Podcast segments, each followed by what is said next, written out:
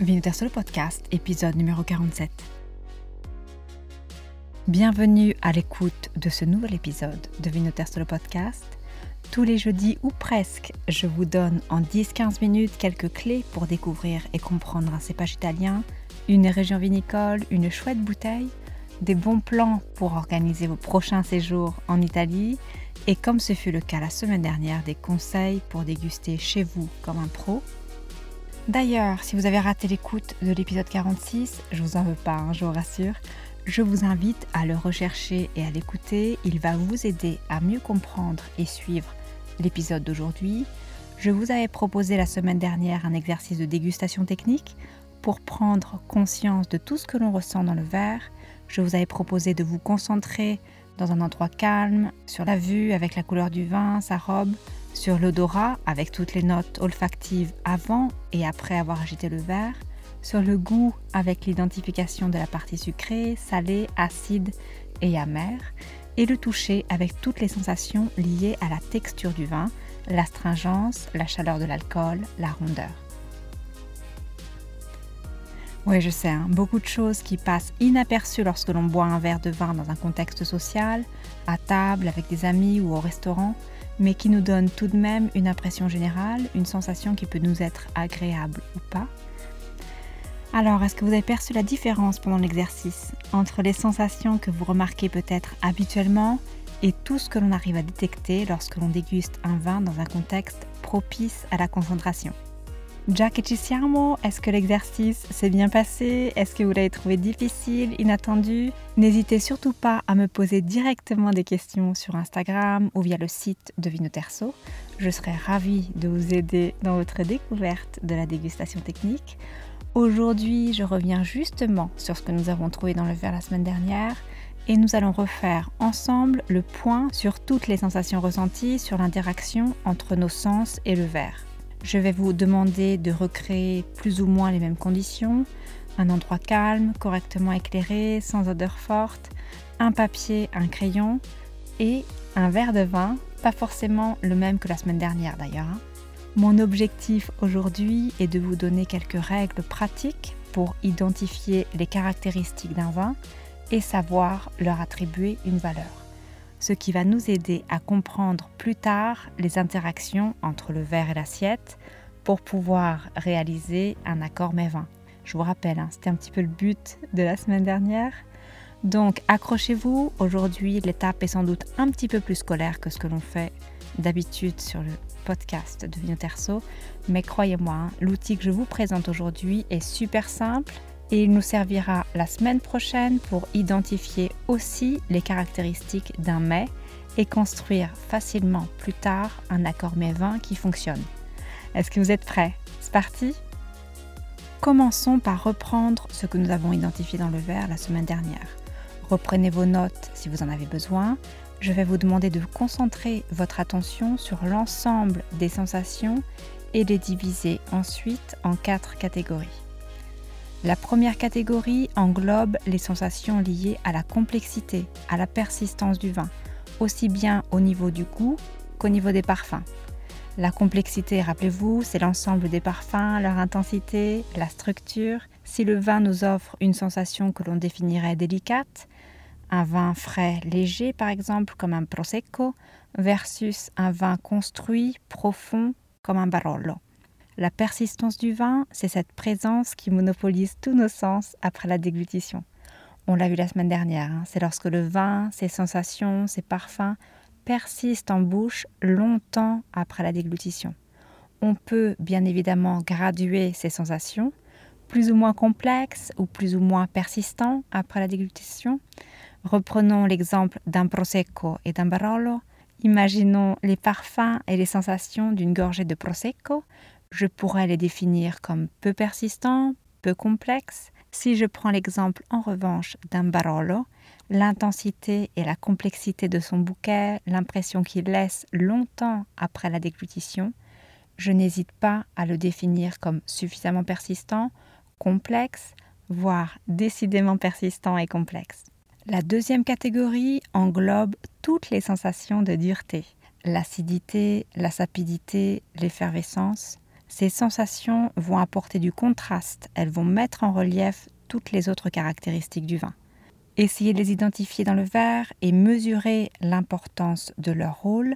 La sensation de fraîcheur liée à l'acidité est-elle perceptible, suffisamment perceptible, décidément dominante? Même chose pour la sapidité. Les sensations sont-elles peu perceptibles, suffisamment perceptibles, vraiment dominantes? Juste pour vous aider à les différencier quand l'une et l'autre ne sont pas forcément évidentes, L'acidité et la salinité engendrent une salivation, tandis que la salinité se perçoit aussi au niveau de la gorge. Pour l'instant, si vous n'arrivez pas à les distinguer, ne vous inquiétez pas, on peut à ce stade s'en sortir sans forcément avoir besoin de faire la différence. L'effervescence, enfin, elle participe aussi à l'équilibre des vins effervescents ou pétillants. Je suis certaine que vous avez tous en tête un verre de Prosecco avec les colonnes de bulles qui remontent à la surface du liquide. Essayez d'imaginer les sensations en bouche, sur la langue, sur la texture qu'elles apportent à la perception du vin en général. Là encore, hein, on peut graduer les sensations. La sensation est-elle dominante? Est-ce que c'est la première caractéristique que j'identifie en dégustant le vin? Donc la deuxième catégorie, pour récapituler, toutes les sensations liées à la dureté, acidité, salinité, effervescence. La troisième catégorie concerne la rondeur, celle liée au glycérol et qui donne cette sensation donctueuse de moelleux en bouche. Pour les vins effervescents, nous allons considérer le taux de sucre résiduel qui va crescendo du pas dosé à l'extra brut jusqu'au brut. Attention toutefois, hein, je n'y inclus pas les vins moelleux, liquoreux et les vins pétillants secs ou demi-secs. Nous y reviendrons dans un autre épisode, c'est promis. Et on va encore une fois affiner l'analyse en graduant les sensations perçues. Sont-elles décidément dominantes, suffisamment perceptibles ou bien sont-elles juste présentes? Enfin, la quatrième catégorie qui concerne toutes les sensations déshydratantes, celles qui vont nous laisser la bouche plus ou moins sèche après la déglutition et qui sont dues à l'alcool et au tanin. Là encore, hein, nous pouvons graduer les sensations. Je reprends l'exemple du Prosecco et du Barolo. Le Prosecco contient peu d'alcool en comparaison avec un Barolo dont l'alcool est suffisamment perceptible ou décidément dominant. Et si je retiens l'exemple du Barolo, pensez aussi au tanin qui contribue à cette sensation déshydratante en bouche après la gorgée. Le Prosecco est un blanc, il n'a donc pas de tanin. Attention tout de même hein, à ne pas généraliser certains vins blancs vinifiés comme les rouges, donc avec macération ou avec un passage en tonneau ou en barrique, peuvent donner des sensations d'astringence tannique donc quatre catégories, c'est évidemment un petit peu plus complexe que cela, mais pas besoin de plus pour l'instant. Jusque-là, nous, nous sommes contentés d'identifier les quatre aspects principaux du vin. Pour tracer un profil précis qui corresponde au vin que je suis en train de déguster, il va falloir euh, que je sache les quantifier, que j'affine un petit peu mon jugement. Pour ça, nous allons avoir besoin d'un outil qui représente visuellement les caractéristiques du vin et pour chacune de ces caractéristiques leur degré d'importance. Alors, pas de panique, hein. je vais vous accompagner tout au long du process. Pour construire notre outil, je vais vous demander d'imaginer un curseur pour chacune des catégories. Sur une feuille, ce sera certainement plus clair. Si vous écoutez dans votre voiture pour l'instant, ouais Steph, hein, j'ai pensé à toi, ou pendant votre promenade, imaginez une table de mixage comme le son, hein, puisque je vous parle à travers mon podcast. Chaque curseur, donc quatre en tout, chacun représente une catégorie et imaginons que vous puissiez les déplacer de trois crans vers le haut. Le curseur ne se déplace pas lorsque l'on ne ressent pas les éléments de la catégorie. Le curseur se déplace d'un cran lorsque l'on est en mesure de les identifier, sans qu'elle soit pour autant l'élément principal qui caractérise le vin que l'on est en train de boire. Elles apportent un petit peu de contraste au profil général, si vous voulez. Le curseur se déplace de deux crans lorsqu'on les ressent suffisamment. Le curseur se déplace de trois crans enfin au maximum, donc lorsque la caractéristique est décidément dominante. Est-ce que vous me suivez? Vous déplacez le curseur un peu, donc beaucoup, décidément pour chacune des catégories en fonction de l'importance des sensations.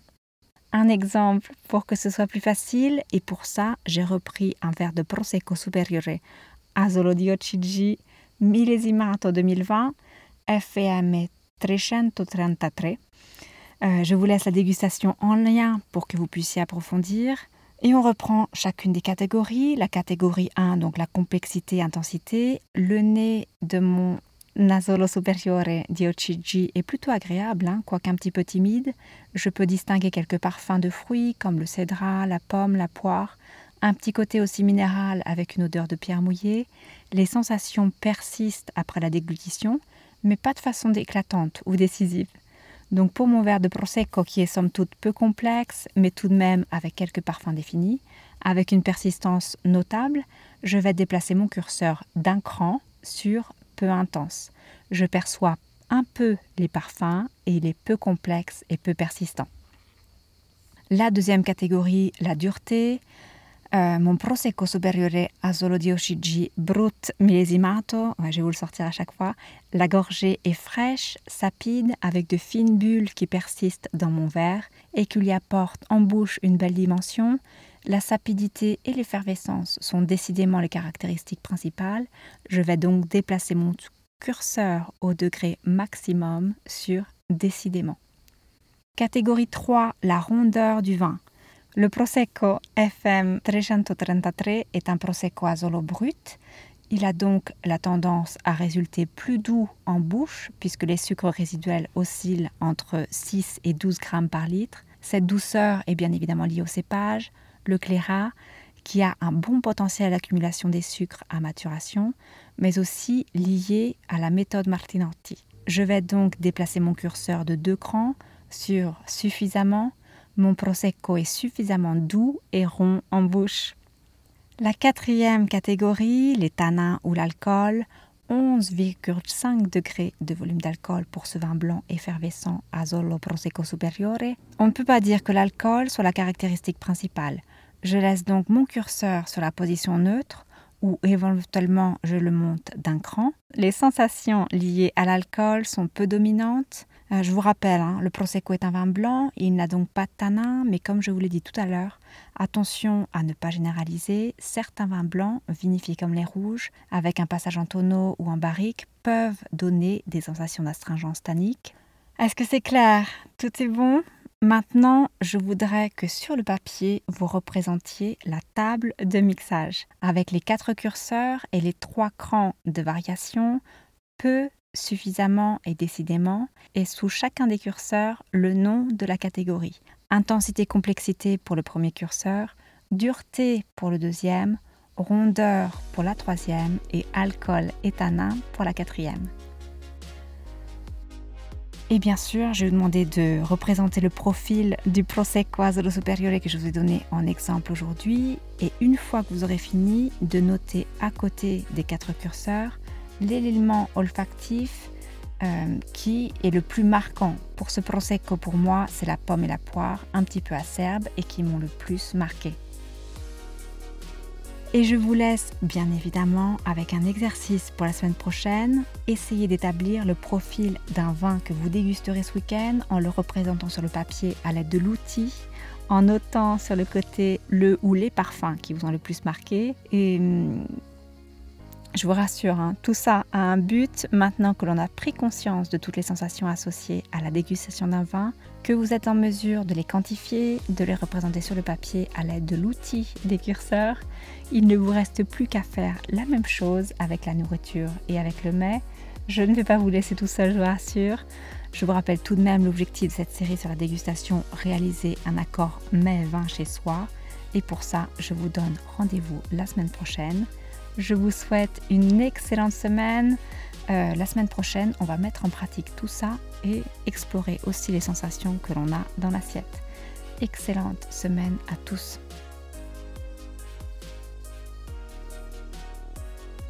À la semaine prochaine, à la prossima. Si vous avez apprécié et que vous souhaitez en savoir plus, vous trouverez toutes les bouteilles, les régions, les producteurs et les appellations qui ont inspiré ce podcast sur vinoterso.com v-i-n-o-t-e-r-s-o.com, le site d'information et de formation dédié 100% au vin italien.